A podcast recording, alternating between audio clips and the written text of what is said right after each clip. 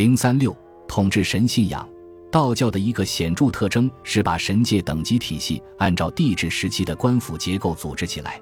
这种做法使得数量庞大的神祇拥有了各自的辖区和专有职责。朝廷努力将各类神祇纳入自己的控制之下，并对获得官府正式认可的信仰团体系统性的使用这种模型。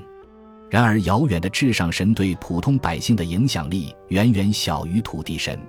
正如田海曾经提醒我们的，地方性信仰中的神祇通常会被冠以公、王甚至帝的头衔。换句话说，这些头衔体现的不是官职的高低，而是统治权威的大小。地方社会中的百姓把土地神视作自己所处地域的统治者，但与此同时，这些地方性信仰。通常又在更大范围内构成了一种以从属关系为基础的网络，该网络的核心部分则是城镇之中的统治神信仰。在明清时期，居于土地神和天神中间的是一类通常被称作城隍的神祇。从字面上理解，城隍是掌管城墙与护城河的神祇。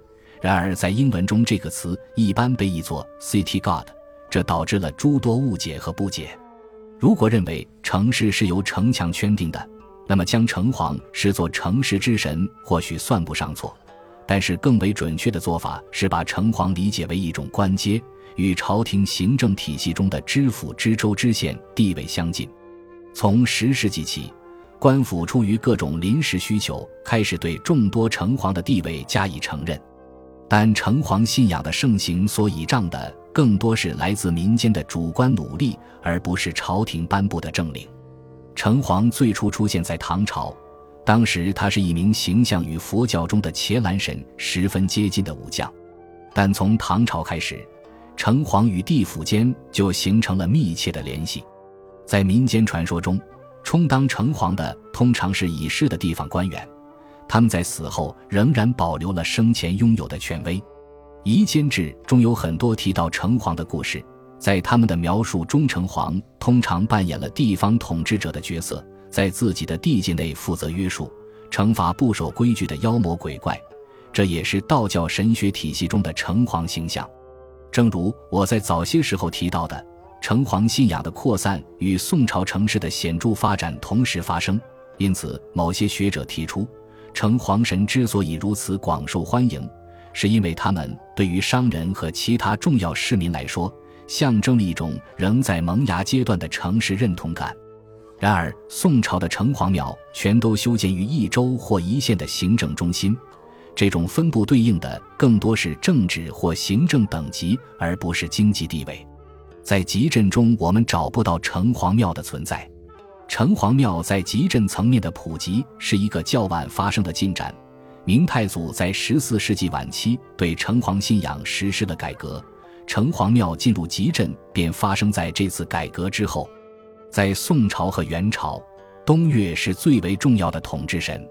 宋真宗在全国推行东岳信仰的诏书，违背了一条中国礼制的传统原则：人们只能在相关神灵的所在地从事对其的祭拜活动。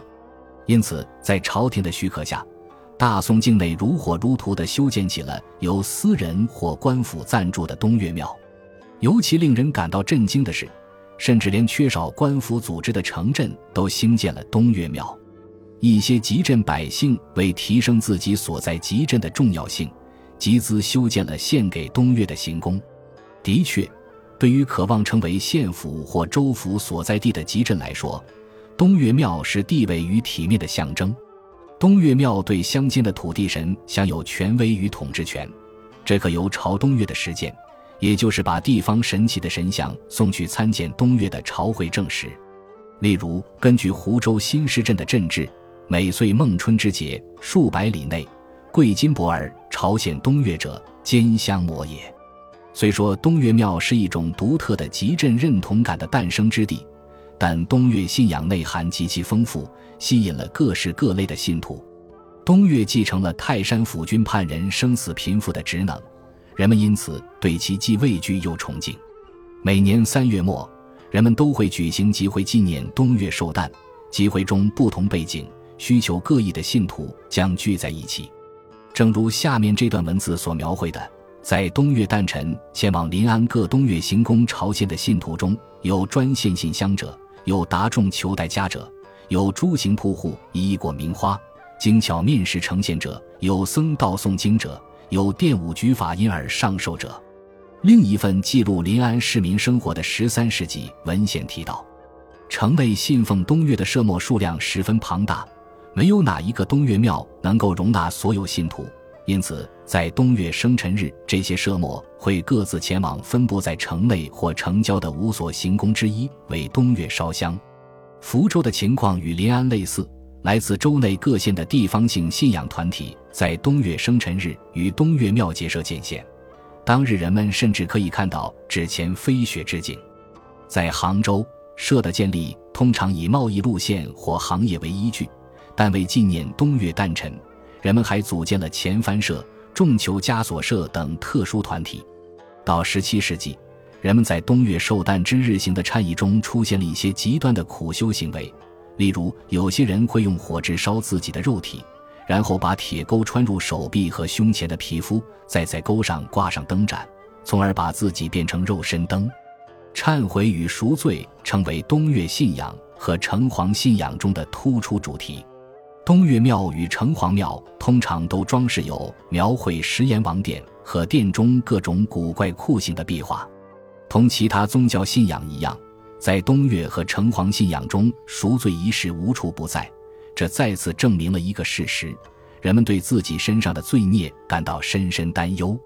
道士们试图再次将地狱的概念化为己用，他们对食阎王的传说做了润色。并重申了东岳作为冥府最高统治者的身份。东岳庙内常常为东岳掌管下的七十来个神界专职衙门设立了单独的神龛或塑像，他们通过阴森恐怖的细节展现了冥界小吏的形象。他们负责对被带到这些衙门接受审判的有罪之人施加刑罚。在一块为一千二百八十四年泰山东岳本庙的重修而立的纪念性石碑上。碑文撰写者用赞许的笔触写下：“词中众多鬼神之像，令人寒心而骇目。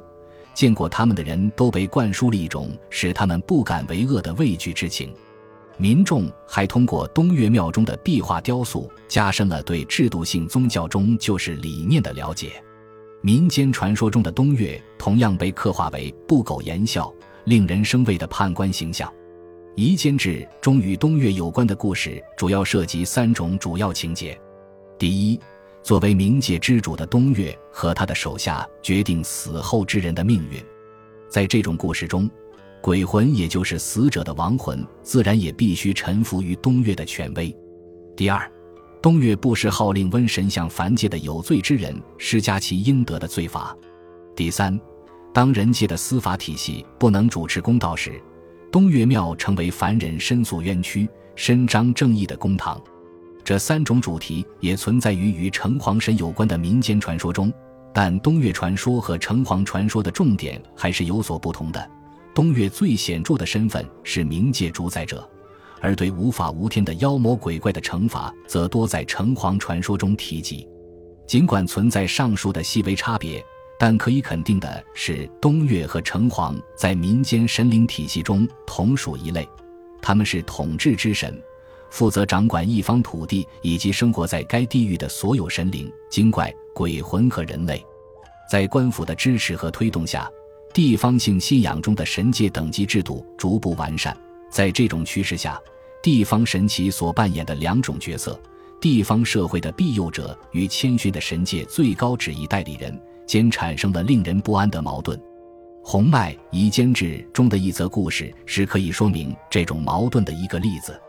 故事发生在一千一百九十五年的平江府城，其主人公是城内一位被称作周翁的居民。周翁身患疟疾，久治不愈。他听说疟疾为鬼祟作怪所致，于是为早日康复，他趁庙主不备之时，偷偷潜入城隍庙中，藏身于神座之下。夜半时分，他看见城隍及其座下兵卫的塑像全都神奇地活了过来。城隍向自己手下的所有土地神宣布，上帝下令要他们在平江行一病。多数土地神都接受了命令，但有一人提出异议，告诉城隍说，在他掌管下的孝义方居民都十分善良，他们中没有作奸犯科之人。听闻此言，城隍神严厉地告诫这位土地神说：“他位卑职微，因此必须服从上天的旨意。”这位土地神于是又请求城隍只让小儿染病充数，城隍妥协了。次日，周翁把自己的见闻告知左右之人，但听闻此事的人都嘲笑周翁，认为他在胡思乱想。一个月之后，城中疫力大作，但在孝义坊中只有孩童染疾。城中之人此时方才醒悟，周翁所言为真。为报土地神之大恩，人们为其修建了一间宏伟的土地庙。在洪迈的故事中，与不得不准确无误地执行朝廷指令的地方官员类似，地方神奇也不得不向上神们的意志低头。但同时，这则故事也反映。人们希望地方性神奇对其治下的百姓可以做到宽大仁厚、慈悲为怀。本集播放完毕，感谢您的收听，喜欢请订阅加关注，主页有更多精彩内容。